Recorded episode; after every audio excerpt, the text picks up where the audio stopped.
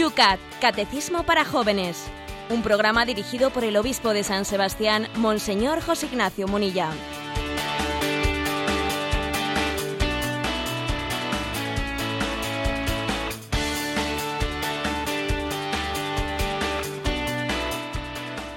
Buenos días, querida familia de Radio María. En pleno mes de mayo, ya introducidos en el mes de la Virgen, en ese mes tan importante para Radio María, comenzamos este espacio de radio que todos los días, a esta misma hora, te acompaña aquí en tu radio. Son hoy en este día, en esta fiesta en la cual acabamos de rezar los laudes, con esos apóstoles que nos recuerdan a nuestras raíces, a Felipe, a Santiago. Hoy tenemos en San Sebastián, para variar, un día lluvioso, se nos anuncia 11 grados. ¿Cómo está por Madrid la cosa? Pues padre Esteban, buenos días. Eh, tenemos 6 grados en estos momentos, pero nos promete llegar a 21 y con cielo despejado. Y este día apostólico, también en la prensa estamos viendo, bueno, pues que la jornada, también hay que decirlo, histórica, que ayer se vivió ese retorno del Papa de nuevo al que será su residencia definitiva, también es portada, o por lo menos lo recogen la mayoría o la totalidad de los periódicos. Buenos días, José Ignacio. Buenos días, sí. Hoy tenemos pues, muchos titulares. Benedicto XVI vuelve sin ruido al Vaticano. Ya ha entrado en la que va a ser su residencia definitiva. Eh, han querido hacerlo de manera muy discreta y únicamente se ha recogido una sola foto en la que en la portada de la humilde casa pues el Papa Francisco le recibe al Papa mm, Benedicto, al Papa emérito Benedicto.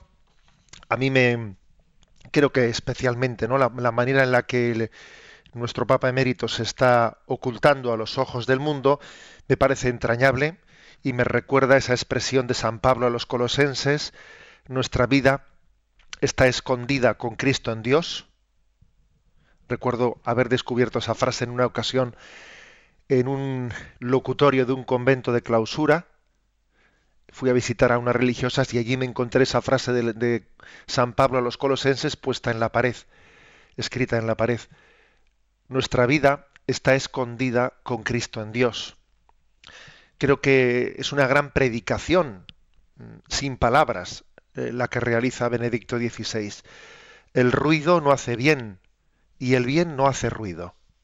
El bien tiende a ser muy discreto, ser muy humilde, ocultarse, ocultarse a los ojos de este mundo, pero Dios lo ve todo y Dios ve la, la oración y la entrega y el sacrificio que Benedicto XVI ha hecho amando a la Iglesia por el bien de toda la Iglesia y estoy convencido de que ese silencio va a ser muy fecundo, sin duda alguna, va a ser muy fecundo.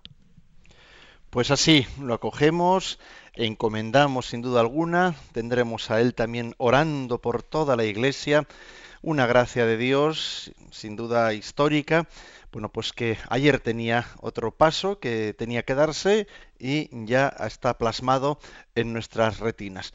Comenzamos un día más este espacio de radio al cual te invitamos que nos acompañes. Es el...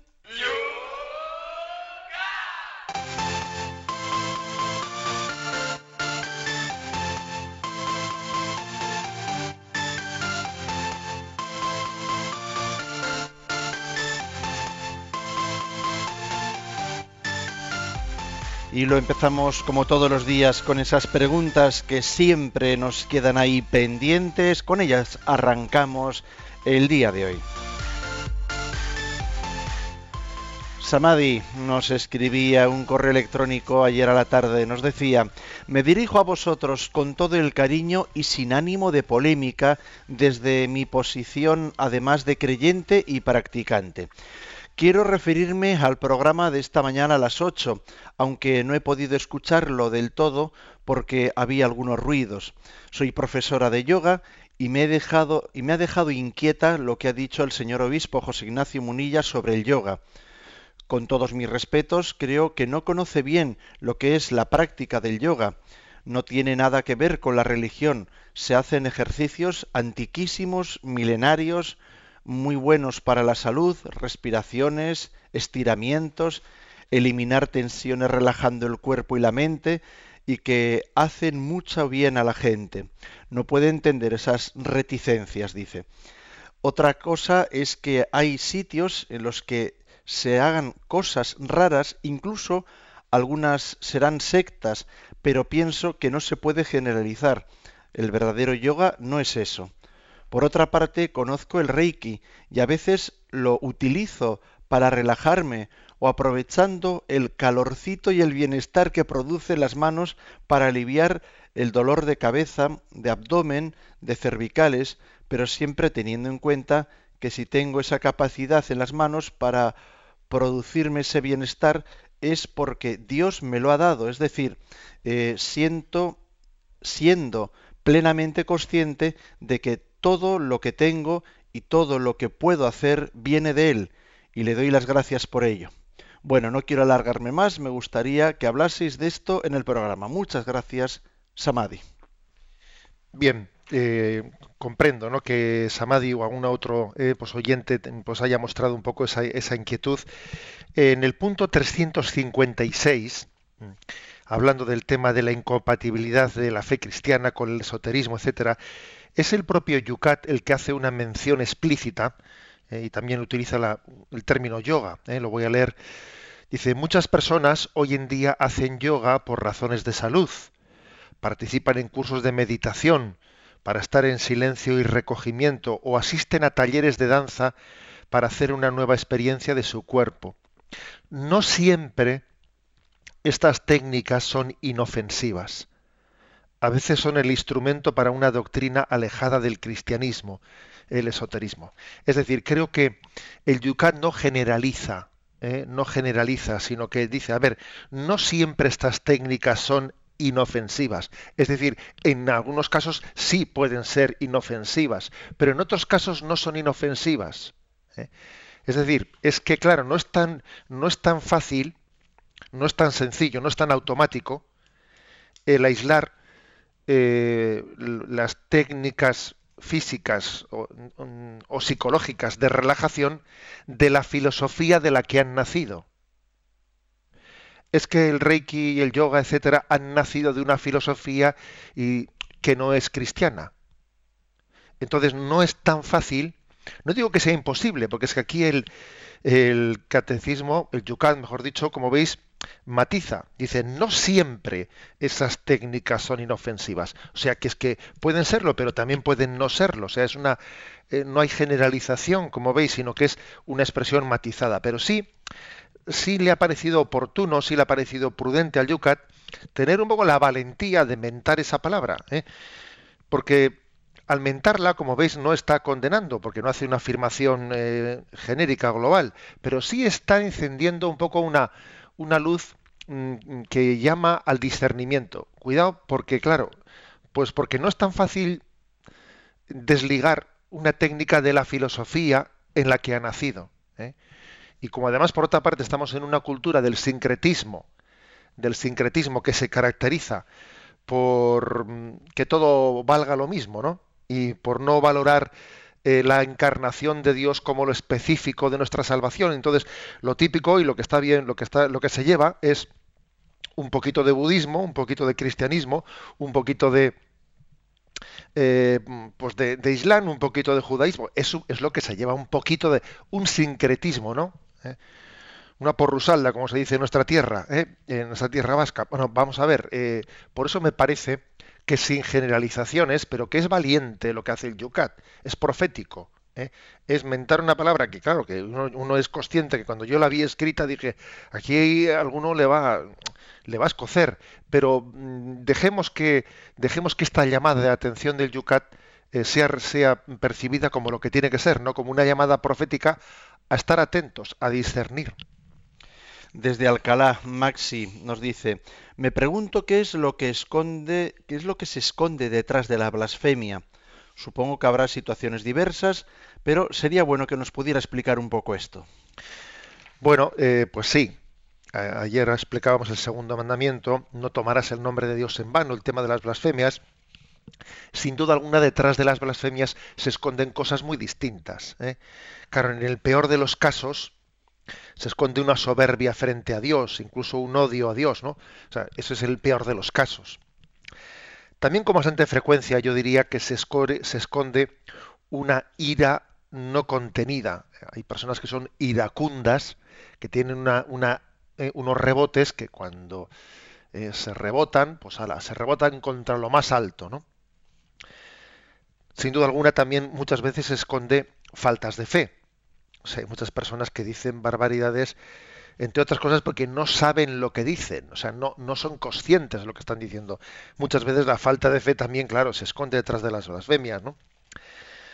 Ojo, que también a veces se esconden complejos de inferioridad complejos de inferioridad, problemas de imagen que tiene uno, ¿no? Y parece que a veces soltar una blasfemia en determinados ambientes es querer llamar la atención, casi es decir, hacedme caso, que soy alguien. Oye, es que es curioso, es como un niño pequeño que quiere llamar la atención. Pues, entre los adultos o entre los adolescentes también, a veces una blasfemia esconde un complejo de inferioridad, alguien que quiere que reivindica su cuota de protagonismo de una manera, pues, zafia, ¿no?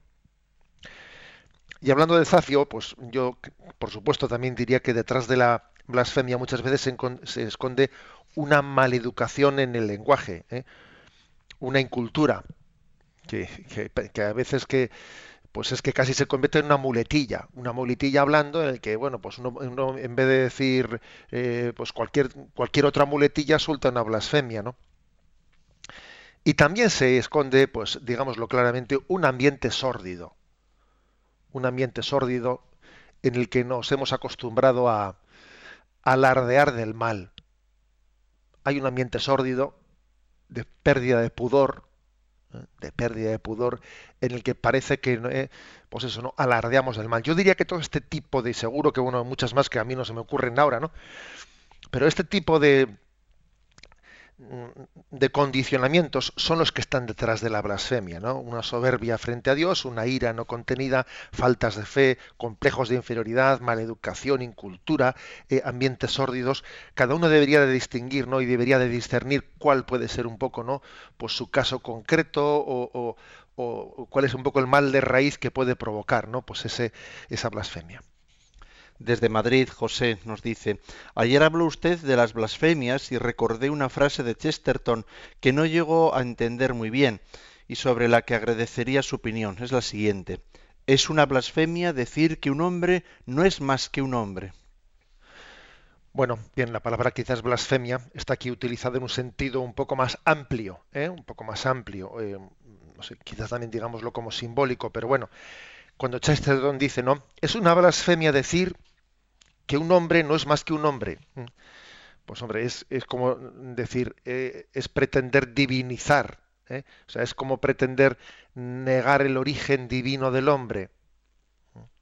Decir que un hombre no es más que un hombre es negar la presencia de Dios en él. El hombre es grande no por sí mismo, el hombre es grande porque es imagen y semejanza de Dios. Es olvidar que tiene un alma, que es una creación directa de Dios, ese alma, ¿no? Y, por tanto, en este sentido, ¿eh? en este sentido se habla de una, de una blasfemia. De decir que un hombre no es más que un hombre es como negar la presencia de Dios en él. Eh, es, es, un acto de ateísmo, digamos, ¿no? Y detrás de ese acto de ateísmo, pues, bueno, digamos, un poco prolongando, ¿no? O forzando un poco más la palabra, Chesterton habla de blasfemia. Después tenemos otra desde Málaga, nos llega Fernando. En la explicación del primer mandamiento me llamó la atención que se incluyese el apostolado, una de las obligaciones incluidas en el amar a Dios sobre todas las cosas. Pero mi pregunta es, ¿cómo ser fermento en la masa y cómo ser sal? Bueno, pues en esas estamos todos. ¿eh? Queremos acertar. Yo creo que no hay mejor manera de, de ser apóstol, de que ser nosotros mismos. Es decir, se trata de decir, a ver, no, es como voy voy a hacer una técnica de apostolado. Mm, ¿eh? De 5 a 6. No, a ver, pues claro que en ocasiones habrá que, eh, de una manera explícita, decir voy a hacer determinado apostolado. Pero es que el apostolado tiene que ser casi, pues, digamos, la consecuencia de ser coherente con uno mismo. Primero uno es cristiano y como es cristiano ante los demás aparece como tal y entonces eso eso cuestiona a los demás. ¿eh? O sea, ser apóstol, por lo tanto, ser fermento en la masa, ser sal, no es hacer cosas artificiales, sino que es ser coherente ¿no? con tu ser cristiano, lo cual ya, está eh, inmediatamente ya está ejerciendo el apostolado entre los que te rodean. ¿no? Hay tres imágenes ¿no? de, sobre cómo se puede responder ante las dificultades. ¿eh? Si me permitís esta, pues este recurso un poco así retórico. Tres imágenes. Una es la de la zanahoria, que la zanahoria se deshace al ser cocida. Otra es la del huevo. ¿eh? El huevo se endurece y se queda como una piedra cuando se le cuece. Y otra es la del café, que el café, al ser cocido, colorea y da sabor al agua insípida. Bueno, este tiene que ser nuestra manera ¿eh? de, de, ser fermento en la masa. ¿eh? O sea, nosotros ni tenemos, ni el agua nos tiene que deshacer, ni tampoco nos tenemos que endurecer como una piedra, sino que, eh, digamos, al, entrar en contacto con el, agua, lo que tenemos que hacer es ni disolvernos en ella, ni volvernos como una piedra, sino colorear todo el agua y dar sabor al agua insípida. Ese es el cristiano en, su, en su manera de relacionarse con el mundo y de hacer apostolado. Trini desde Sevilla. Me pregunto si el optimismo es una virtud que se deriva de la fe y el amor a Dios sobre todas las cosas, o si por el contrario no hay que mezclar la fe con la psicología. Bueno, es verdad que el optimismo puede ser eh, pues una bueno, pues uno parece optimista, eh, pero sin que eso se derive de una confianza y de una fe en Dios, ¿no? alguien que sea un poquito de espíritu ligero, que todo le parezca bien, es aparentemente optimista, con lo cual yo creo que un cristiano más que optimista, ¿eh? más que optimista, eh, lo que tiene que ser es confiado, o sea, una confianza que al mismo tiempo es valiente, una confianza valiente, ¿no? Es lo que se desprende de la fe en Dios. Se suele decir que el pesimista, en términos, digamos, náuticos, en términos náuticos se dice que el pesimista es el que se queja del viento, ¿no? Pues porque no sopla el viento. ¿eh? El optimista es el que espera a que cambie el viento. ¿eh? Y el realista es el que ajusta las velas. ¿eh? Yo creo que, por lo tanto, más que, más que pesimista, optimista, el cristiano lo que tiene que hacer es abrazar con confianza la realidad ni quejarse del viento, ni quedarse esperando sencillamente a que cambie, sino ajustar las velas. ¿no? E, ese es el espíritu cristiano, el de la confianza en Dios, que, nos, que no nos ah, lleva a cruzarnos de brazos, sino la confianza en Dios que nos lleva a, a entregarnos y a ser fermento en la masa.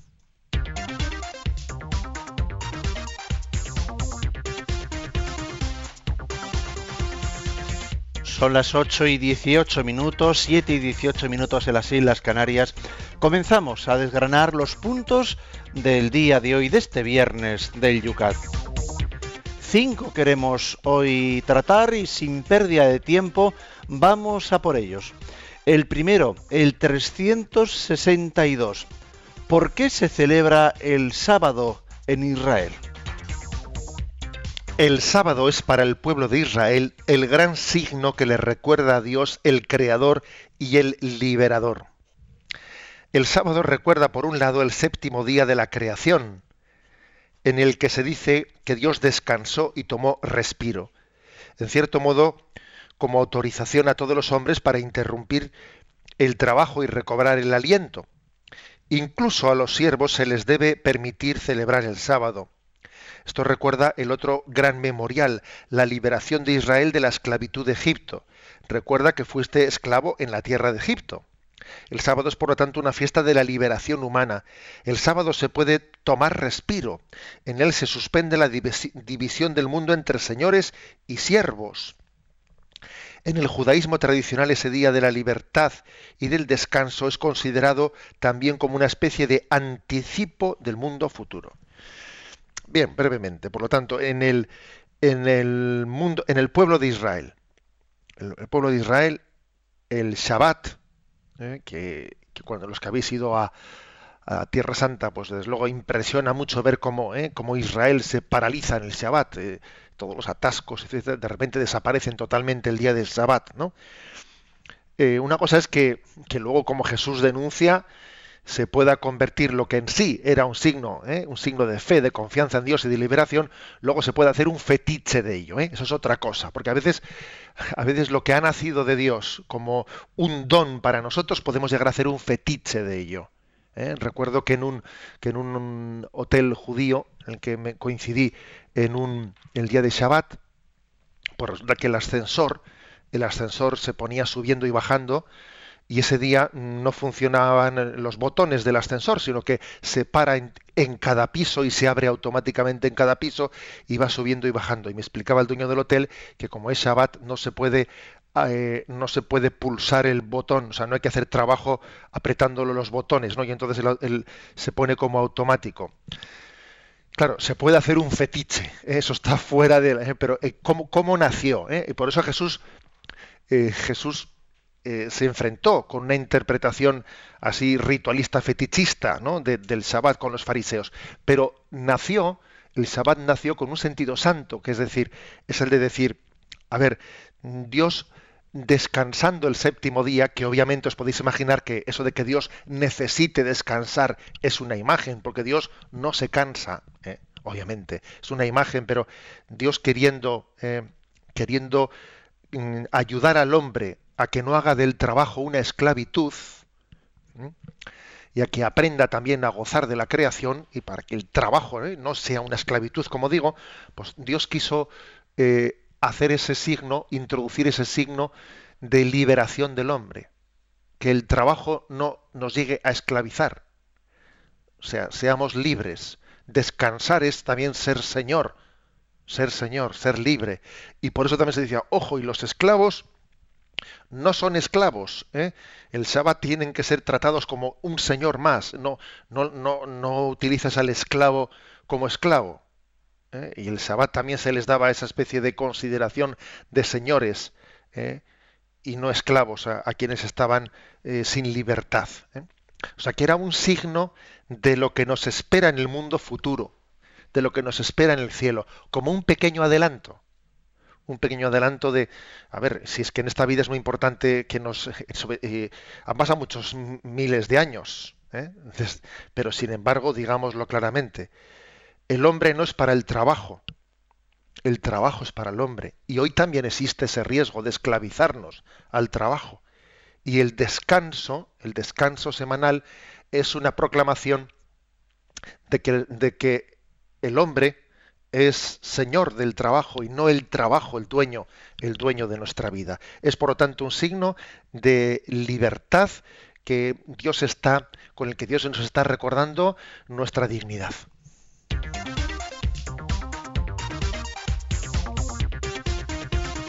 Damos otro paso. Segunda pregunta del programa de hoy. 363. ¿Cómo trata Jesús el sábado? Eh, Jesús respeta el sábado, pero al mismo tiempo se comporta de un modo extremadamente libre y soberano ante él. Mm, perdón, que estos son los problemas del directo. El sábado se hizo para el hombre y no el hombre para el sábado. El hecho de que Jesús reivindique poder curar en sábado e interpretar el mandato del sábado de forma misericordiosa, pone a sus contemporáneos judíos ante la opción, o bien Jesús es el Mesías enviado por Dios y entonces es el Señor del sábado, o bien es solo un hombre más, entonces su comportamiento ante el sábado es un pecado contra la ley. Bien, claro, Jesús respeta el sábado, pero lo respeta al, mismo tiempo eh, mostrándose dueño y señor. Y, y, les reprocha y les dice, oye, o sea que si se cae, si se cae un burro a un pozo en sábado está a punto de ahogarse, no le sacáis al burro. Y a mí, ¿y os parece mal que yo le cure a este paralítico en, en sábado? O sea que al burro sí le podéis ayudar y a este hombre que estaba aquí eh, pues enfermo no le podemos ayudar en sábado. O sea, Jesús está un poco reinterpretando correctamente, liberando del fetichismo en el que habían caído los judíos lo que es el sábado. Y entonces, claro, eso, eso crea allí una revolución, ¿eh? crea un problema. Entonces, una de dos. O este hombre, o este Jesús, eh, tiene una autoridad divina y por lo tanto esta reinterpretación que hace del sábado la hace con la autoridad divina, o si no es que es un blasfemo. O si no, ¿quién se ha creído que es este? O sea, ese enfrentamiento que tiene Jesús con la interpretación del sábado, en el fondo es, una, eh, es un enfrentamiento detrás del cual, detrás del cual eh, se está manifestando la autoridad divina de Jesucristo, porque el sábado, el sábado era algo que había puesto Dios en el Antiguo Testamento, era algo intocable, ¿no? Que Jesús diga, el sábado se hizo para el hombre y no el hombre para el sábado, esto eh, supone, supone un hablar en nombre de Dios interpretando correctamente cuál fue la intención de Dios cuando habló sobre el sábado. Y entonces esto es como asomar Jesús en, medio de esta polémica de cómo interpretar el sábado, está asomando su, su proclamación como, como Mesías. ¿eh? Es por lo tanto un, un, punto importante dentro de la cristología implícita, dentro de la cristología implícita, el cómo Jesucristo manifiesta que él, él, es el cumplimiento del Antiguo Testamento y que en él entendemos cuál es la verdadera interpretación que hay que hacer de la revelación de Dios en el Antiguo Testamento.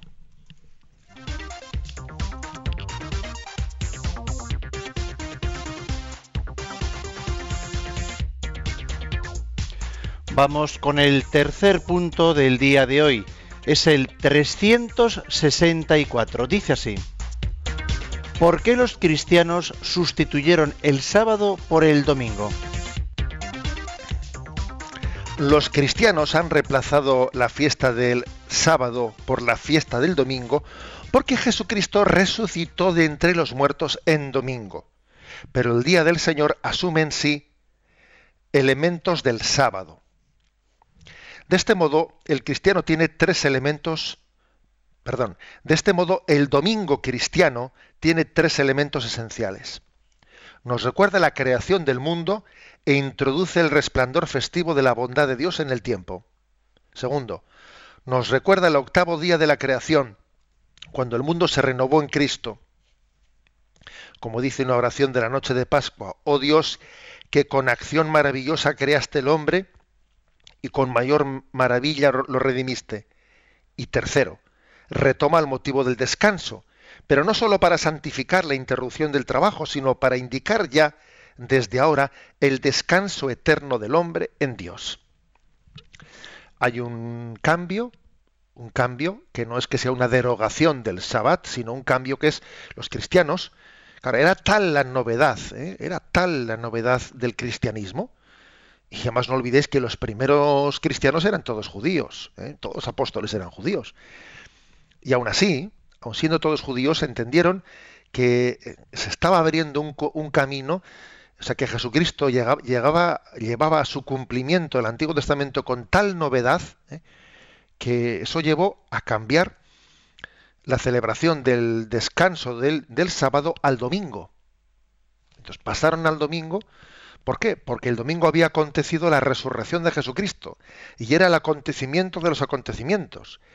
Y si la creación del mundo había sido considerada ¿no? hasta entonces como, como, digamos, el momento salvífico principal, el ser creados, la resurrección de Jesucristo pasó a ser el, el acontecimiento salvífico definitivo, porque si uno es creado para luego morir, no, pero es que la resurrección de Cristo es nuestra garantía de vida eterna, de vivir para siempre. Luego el acontecimiento definitivo ya no solo es la creación del mundo, sino la resurrección, que nos abre la vida eterna para siempre. Entonces, ¿qué, fuerza tuvo en ellos el acontecimiento histórico, ¿no? de la resurrección para que, siendo judíos, ya sabemos lo que es para un judío el sábado, pasasen a celebrarlo el domingo. ¿Qué fuerza tuvo aquello? ¿eh? Y, fijaros, eh, pasó a simbolizar eh, la antesala del cielo. Para nosotros el domingo es la antesala del cielo. Es como recordar, oye, que en el cielo no vamos a estar allí trabajando y preocupándonos de, de, esto, de la hipoteca, del otro, de lo más allá. Oye, que en el cielo, que nosotros hemos nacido para el cielo y el cielo es gozar de la presencia de Dios. Y para que no me olvide de eso, voy a celebrar el domingo que es estar con Cristo, estar con Dios y gozar de Él.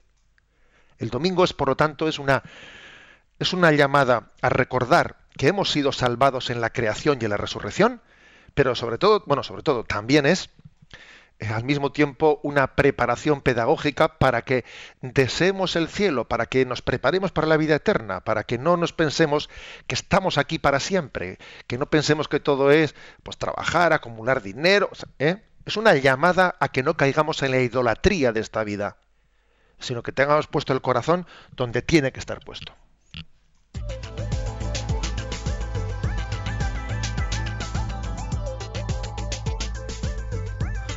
Son las 8 y 30 minutos, 7 y 30 minutos en las Islas Canarias. Momento para la intervención de nuestros oyentes a través de las redes sociales y también del correo electrónico yucat@radiomaria.es. Vuestra participación en Twitter, citando al hacer vuestra pregunta, arroba obispo munilla. A través también de Facebook, hemos explicado estas tres preguntas. Debajo de cualquiera de ellas podéis formular también las vuestras. Y el teléfono de Radio María también lo tenemos permanentemente abierto para atender vuestras consultas. Participa llamando al 91 153 8550. Un descanso musical para ir leyendo vuestras preguntas y estamos enseguida con todos vosotros. Fijos los ojos, volvemos hoy a este grupo.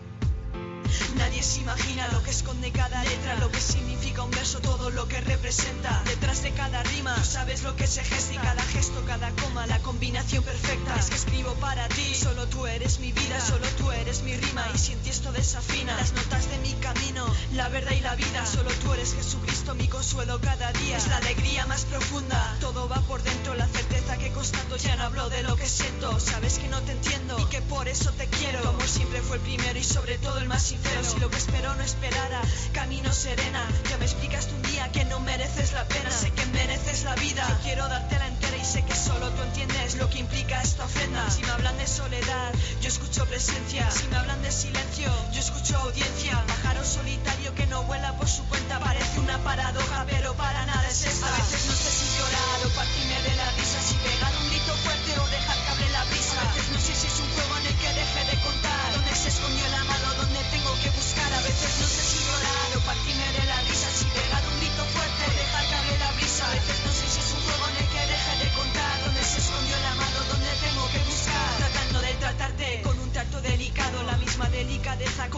me has cuidado. Intento no hacer ruido despacio cuando te hablo. Yo sigo sin conformarme con expresarme en vocablos. Valoro cada gesto, te busco en todos los sitios. Sé que estás ahí porque estás desde el principio. Yo quiero el solo Dios porque me dijo solo blanca. Y tal vez por eso Dios quiera achicar mi barca. Dime si quieres llenarla de la sangre de la lanza. Mantenerme en tensión buscándote con templanza. No yo te sigo y me fío aunque me quejo. Muchas veces no lo entiendo y no veo tu reflejo. Dejo que pasen las horas, me acuerdo de tantas cosas. Solo puedo dar las gracias, ya sea con gestos o prosa. Me acuerdo de tantas cosas, no recuerdo demasiado. Decidme la creación si por vosotros ha pasado. A veces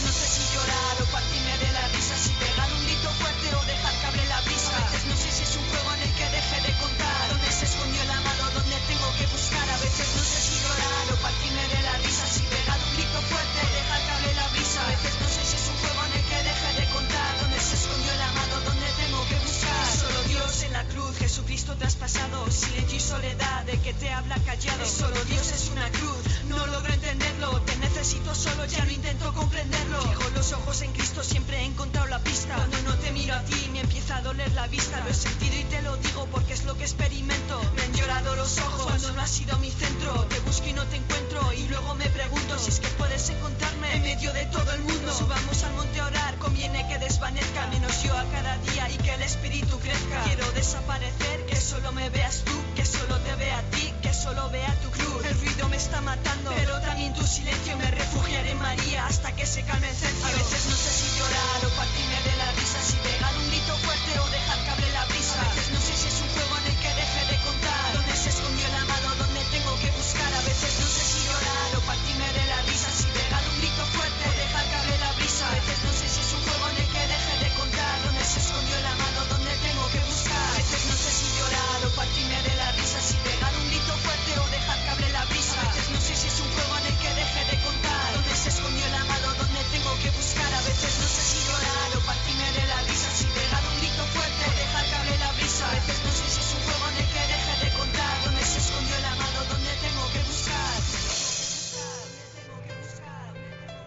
Sintonizas Radio María. Estamos en el Yucat, el espacio para los jóvenes con ese catecismo que con tanta claridad y con ese lenguaje directo nos está hablando de todos los temas. Hoy estamos con este tercer mandamiento y en Twitter José Ignacio desde Toledo, Tomás nos plantea la siguiente pregunta nos dice si las escrituras dicen algo de este cambio del sábado al domingo. Bueno, las escrituras eh, lo que no es que aborden eh, específicamente decir, bueno, a partir de ahora vamos a cambiar el sábado por el domingo. No, no lo abordan así, pero sí abordan eh, primero el mandato del Señor, haced esto en memoria mía, y cómo desde, desde el primer domingo la comunidad cristiana se unió para celebrar la Eucaristía, ¿eh? y celebrando la resurrección del Señor, y cómo la comunidad cristiana comenzó a celebrar el domingo. ¿eh? Fue como una novedad. ¿eh? O sea, por lo tanto, se, lo, que, lo que se aborda no es tanto el mandato de hacerlo, sino cómo la comunidad cristiana entendió la novedad cambiando, el, cambiando del hábito, el hábito de su vida, que supone, como digo, pues que unos judíos al mismo tiempo tengan ¿no? la conciencia de que ha comenzado una etapa nueva en la que no es que quede derogado lo anterior, sino que se reorienta, ¿no? se, se reorienta en Cristo, pues esto, eso lógicamente aparece reflejado en las Sagradas Escrituras. Fijaros, podemos decir una cosa, y es que los judíos que se hicieron cristianos no cambiaron de religión. No, entendieron que es que el judaísmo estaba llamado a desembocar en Cristo. O sea, era el Mesías que esperaban. Por lo tanto, los, judíos que se hicieron cristianos no cambiaron de religión. Es como un río que desemboca en el mar, desemboca en Cristo. O sea, el cristianismo no es otra religión distinta al judaísmo, sino que es el judaísmo que ha encontrado la meta, que ha encontrado el Mesías que esperaba, ha encontrado la promesa cumplida. En Facebook, Ana Rueda nos dice, algunas amistades mías me comentan que da igual ir a misa el domingo que cualquier otro día. Ellos acuden cuando les apetece. Bueno, yo creo que yo creo que también esas, detrás de esas amistades se esconde un poco, pues bueno, pues esa tendencia individualista de que yo me relaciono con Dios, eh, pues en hilo directo, ¿no?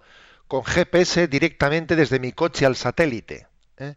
Y a mí los demás como que me estorban en mi relación con Dios. Pero claro, eso, tiene, eso poco tiene que ver, ¿no? Poco tiene que ver con, bueno, pues con la realidad de que el Señor nos ha buscado como un pueblo y, ha querido, eh, ha querido salir a nuestro encuentro no de una manera aislada. Eh, la verdad es que la historia de la Sagrada Escritura, la historia de la revelación, la historia de la salvación, nada tiene que ver con el individualismo. O sea, eh, quien piensa así, pues no, no, no comprende ese espíritu, ¿no? Ese espíritu comunitario de la historia de la salvación. Otra cosa es que se den circunstancias, eh, pues por ejemplo, hace poco he visitado yo algún geriátrico en el que, bueno, pues no tenemos sacerdotes capaces de poder atender un domingo, eh, un domingo el, el geriátrico, pues porque desgraciadamente no tenemos sacerdotes suficientes. Y entonces en algunos geriátricos, pues el domingo los, los enfermos, bueno, los internos, eh, eh, asisten a la Santa Misa, que no pueden salir de casa, ¿eh? pues, por, la, por la televisión, y luego pues, un sacerdote va el martes o el miércoles cuando tiene un momento libre y celebra la Eucaristía el martes o el miércoles. Eso es muy distinto, porque una cosa es un no querer o un no valorar ¿eh? la celebración comunitaria del domingo y otra cosa es adaptarse a una realidad, bueno, sencillamente pues porque la aceptación de los límites y de la realidad en absoluto será contrario eh, al precepto divino. De hecho, aquí Javier, ahora desde Madrid, nos manda un correo electrónico añadiendo a esto, continuando el tema, dice, bueno, ¿y los que tienen que trabajar el domingo, qué hacen con el precepto dominical? Pues bueno, pues, pues desde el sentido común. Es que yo, yo digo una cosa que los mandamientos de Dios no suelen ser contrarios al sentido común, sino que más bien se suelen ver, ¿eh? o sea, el sentido común ayuda a aplicarlos. Imagínate a alguien que tenga un tipo de trabajo que el domingo es imposible que asista a la Eucaristía por los horarios del lugar en el que vive. Domingo ni sábado por la tarde. Domingo ni sábado por la tarde, que ciertamente hay que reconocer que también por eso la Iglesia dio eh, un permiso de poder celebrar el domingo el sábado a la tarde, para que sea más difícil el que no haya posibilidad. Pues bueno, imaginémonos que hay un trabajo determinado que no existe esa posibilidad. Pues hombre, pues yo creo que hay que cumplir no únicamente la letra, sino el espíritu. Lo importante es cumplir el espíritu. Y obviamente esa persona cumplirá el espíritu de esa ley del tercer mandamiento, pues yendo el martes o el miércoles a la Eucaristía, puesto que tiene un trabajo que le imposibilita hacerlo, ¿eh? hacerlo el domingo.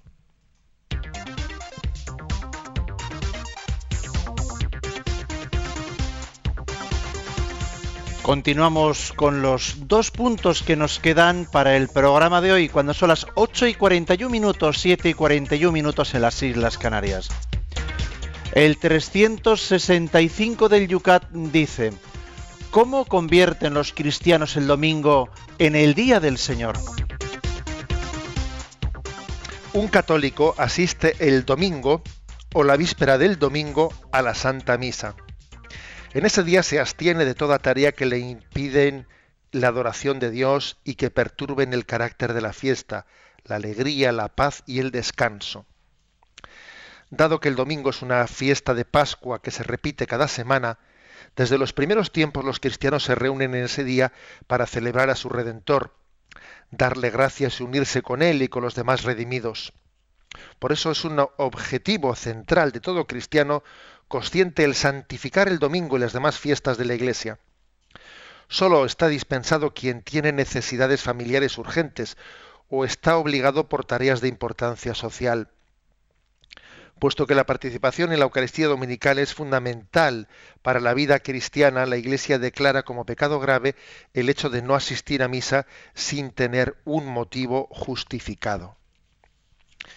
Bueno, vamos a ver. Eh, eh, la pregunta del millón. ¿Es pecado no ir a misa el domingo? ¿Eh? Es, ala, toma pregunta. ¿Es pecado no ir a misa el domingo? A ver, si es que, digo yo, por lo menos a mí me gusta explicarlo de esta forma, que el tercer mandamiento es una especie de semáforo que se enciende en su luz roja, manifestando que no tenemos amor, o sea, manifestando que no estamos cumpliendo el primer mandamiento. El tercer mandamiento se enciende la luz roja, que lo que detecta es que el primer mandamiento no lo estás cumpliendo, que no amas a Dios. Porque si, si alguien eh, no aprecia la Eucaristía, si alguien no aprecia lo que es recibir la palabra de Dios, recibir el cuerpo y la sangre de Cristo, es que le falta el primer mandamiento. Con lo cual, digamos, ¿es pecado no ir a misa el domingo? Hombre, es un pecado que además va a lo sustancial, es como dejar patente que no amo a Dios, que no me dejo amar por Él, que no me dejo amar por Él, porque amar es, en primer lugar, es dejarse amar. Y, lógicamente esa luz roja que se enciende cuando alguien no aprecia, no se sacrifica en lo que tenga que sacrificarse, ¿no? O no se ordena en lo que tenga que ordenarse, para poner a Cristo en la Eucaristía en el centro del domingo, bueno, pues, pues claro que es como un, no es que sea, entendedme bien, no ha sido, ah, pues eh, luego es un pecado, a ver, no, no, si es que el no haber ido deja patente el pecado de la falta del amor.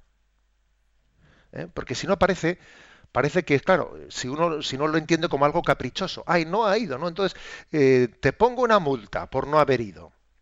Te pongo, es como si el pecado consistiese en la multa que te ponen. Que no, hombre, que no, que no es eso. No es eso. Eso es una concepción muy heterónoma de lo que es la ley de Dios, ¿no? A ver, no es que como no has sido, te ponen una multa y, en eso consiste el pecado, ¿no?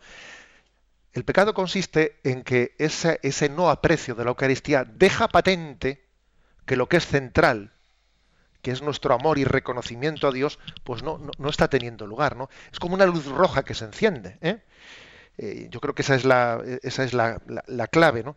Nuestra vida nuestra vida, hemos sido creados para dar gloria a Dios, lo dice San Ignacio de Loyola en sus ejercicios espirituales. El hombre ha sido creado para dar gloria a Dios, para amarle, para reverenciarle, para servirle. es que la Eucaristía y la celebración semanal, ¿no? que en el fondo, fijaros bien, es un mínimo, ¿eh? es un mínimo, porque uno también puede celebrar la Eucaristía diariamente, hablando claro, claro, ¿no? Pero el hecho de que el materialismo, ¿no? Una visión de tejas para abajo en esta vida, sea capaz de comer nuestra fe o sea capaz de, ¿eh? de arrinconarla hasta el punto de que no tenga lugar Dios eh, en nuestra vida, en ese encuentro dominical, pues bueno, tienes es una auténtica llamada de atención, eh, se encienden las, las, las alarmas, ¿no? Diciendo, a ver, no estoy dejando a Dios el puesto central en mi vida. ¿eh? Esta es la clave, la forma ¿no? en la que nos presenta este punto del catecismo.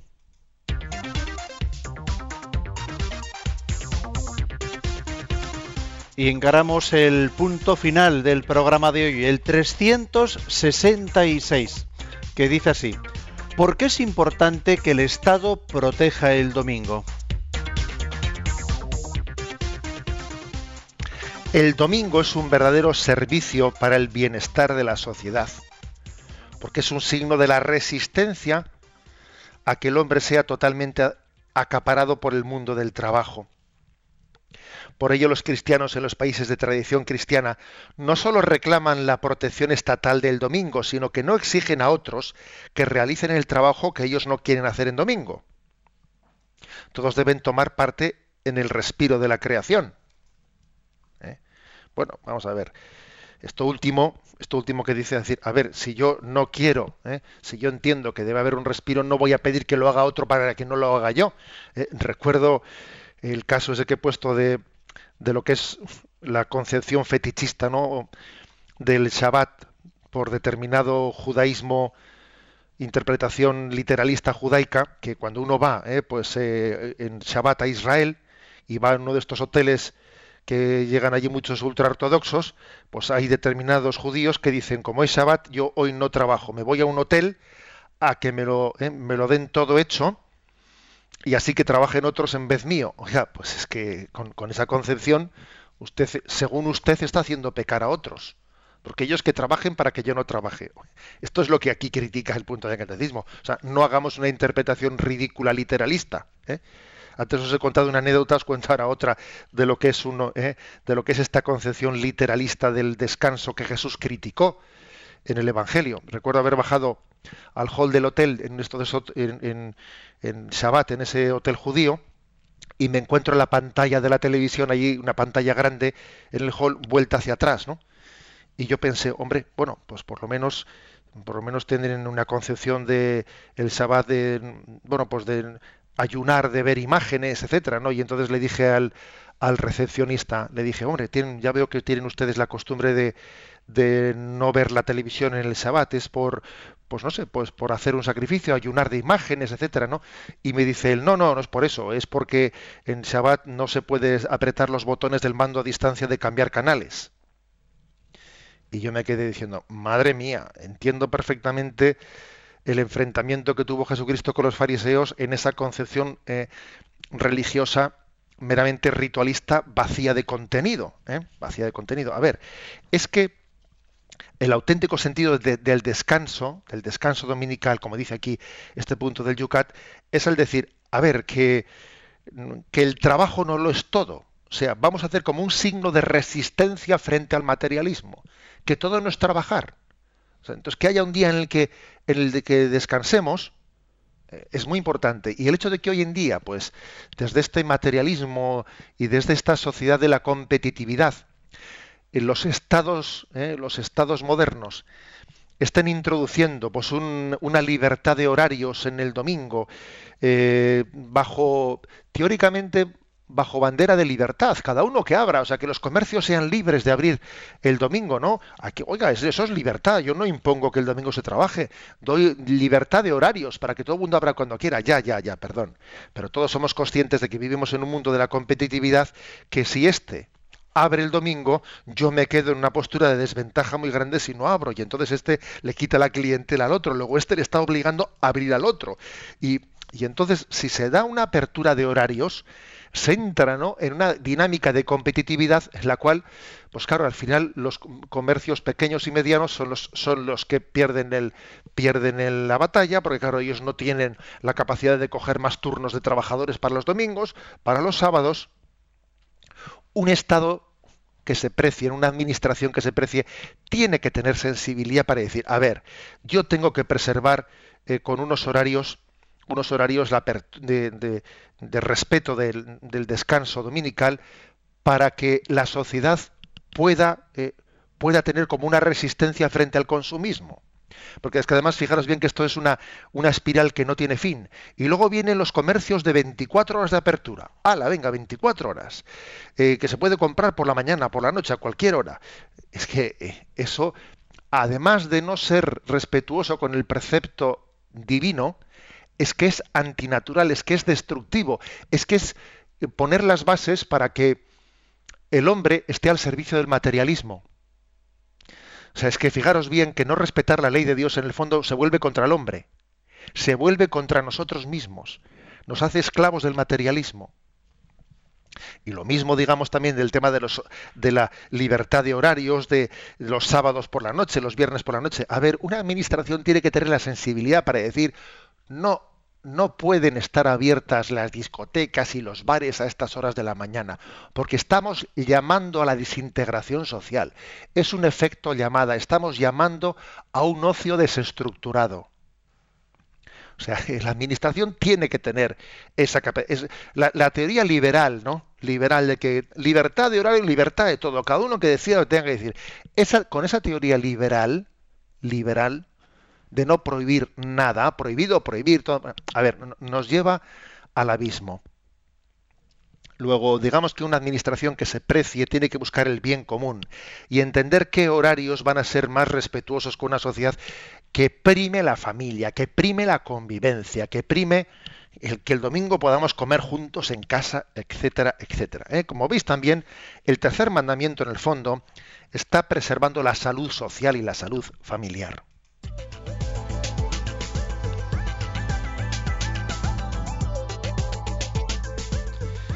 Tiempo en estos últimos minutos para nuestros oyentes, para vuestra participación en los canales habituales, en Twitter, arroba obispo munilla, en Facebook, debajo de estas tres preguntas que acabamos, dos últimas preguntas que acabamos de plantear, y también en el correo electrónico yucat arroba radiomaria.es. No sé si estas últimas explicaciones habrán contestado algunas cuantas preguntas que vemos por aquí en Facebook. Entonces nos dice Jorge, por ejemplo, eh, un cristiano eh, trabaja, en, puede trabajar los domingos, eh, hay servicios que son esenciales como la sanidad, la seguridad, mantenimientos. ¿Es correcto que los futbolistas jueguen en domingos, deportistas, etcétera? Nos preguntan. Bueno, pues obviamente, obviamente habrá servicios sociales, servicios sociales, pues que que justifican pues, que haya unos cristianos que trabajan. ¿eh? No vamos a caer en eso que decía yo antes, ¿no? Para que yo no trabaje me voy al hotel, pero entonces si tú vas al hotel, otros tendrán que trabajar, ¿no? Obviamente tendrá que haber quien se, quien se dedique a la, a la sanidad el domingo, tendrá que haber quien se dedique pues, a una serie de servicios, a la seguridad. será justo también que para que unos puedan tener un ocio el domingo de pues, poder ir a una eh, a una celebración deportiva ellos tengan ese día no pues su partido de fútbol etcétera no o sea, es decir estamos hablando de, de un ideal de un ideal que no se aplica de una manera eh, literalista fetichista ¿eh? o sea que como he dicho antes el sentido común suele ser muchas veces no muy buen compañero de la interpretación y de la concreción de la de la ley divina. Marina nos manda un correo electrónico y nos dice, bueno, pues que a cuenta del mes de mayo que hemos comenzado, han hecho una especie de mural y bueno, pues el titular que se ha puesto allí en ese mural es María creyó, es templo de la Trinidad, ella es amor.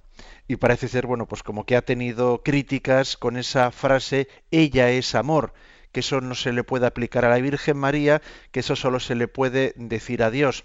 Y bueno, y pide una, una palabra de orientación sobre esa frase, si es correcta o no. Bueno, vamos a ver si es que yo creo que también las cosas hay que entenderlas con un, eh, con un mínimo de contextualización. Si dice María es templo de la Santísima Trinidad, hombre, Dios es amor. ¿eh? Por tanto, el que es templo del amor, bueno, pues es, es, la casa del amor. María es casa del amor, pues porque es templo de Dios y Dios es amor, ¿no? O sea que yo creo que, que a, veces tenemos una susceptibilidad así eh, con respecto a la Mariología que ya me gustaría a mí que la tuviésemos eh, así globalmente, por ejemplo, con respecto a la cristología y con respecto a la, a la fe global. ¿eh? Me parece que esa interpretación María es amor, vamos, calificarla como de herética, pues yo creo que está fuera, fuera de lugar. María es amor en la medida en que es templo del amor, ¿eh? es casa del amor porque Dios habita, Dios habita en ella. Ahora desde Castellón nos plantean María también nos dice quiero saber si es correcto el poder el decir que a María la espada le atravesó el alma o el corazón. Y también pregunta eh, por qué en la venida del Espíritu Santo a los apóstoles eh, se omite que estaba María también allí presente. Vamos a ver, eh, no recuerdo cuál es el término griego, griego que en el que dice y a ti una espada te traspasará el corazón, te traspasará el alma, pero me parece poco importante cuál es el término griego en el, Nuevo Testamento, porque está claro que se traduzca por alma o se traduzca por corazón, está queriendo decir lo mismo. Como dice San Agustín, no discutamos de las palabras cuando está claro el concepto.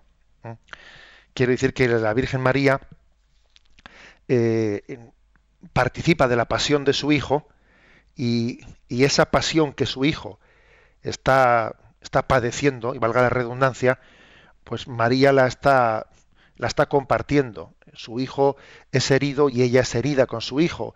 Eh, su hijo es traspasado y ella es traspasada con su hijo. ¿eh? A eso se refiere. ¿eh?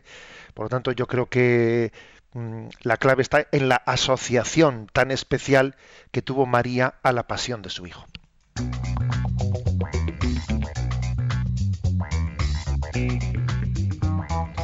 Antes de despedirnos tenemos que dejar los puntos que el lunes que viene ya, en el programa del lunes, trataremos aquí en el Yucat. Punto, pasamos al cuarto mandamiento, punto 367. ¿A quién se, se refiere el cuarto mandamiento y qué nos exige? Punto 368. ¿Qué lugar ocupa la familia en el plan creador de Dios? Punto 369 ¿Por qué son insustituibles las familias? Y terminamos recibiendo la bendición de Dios. La bendición de Dios Todopoderoso, Padre, Hijo y Espíritu Santo descienda sobre vosotros. Alabado sea Jesucristo.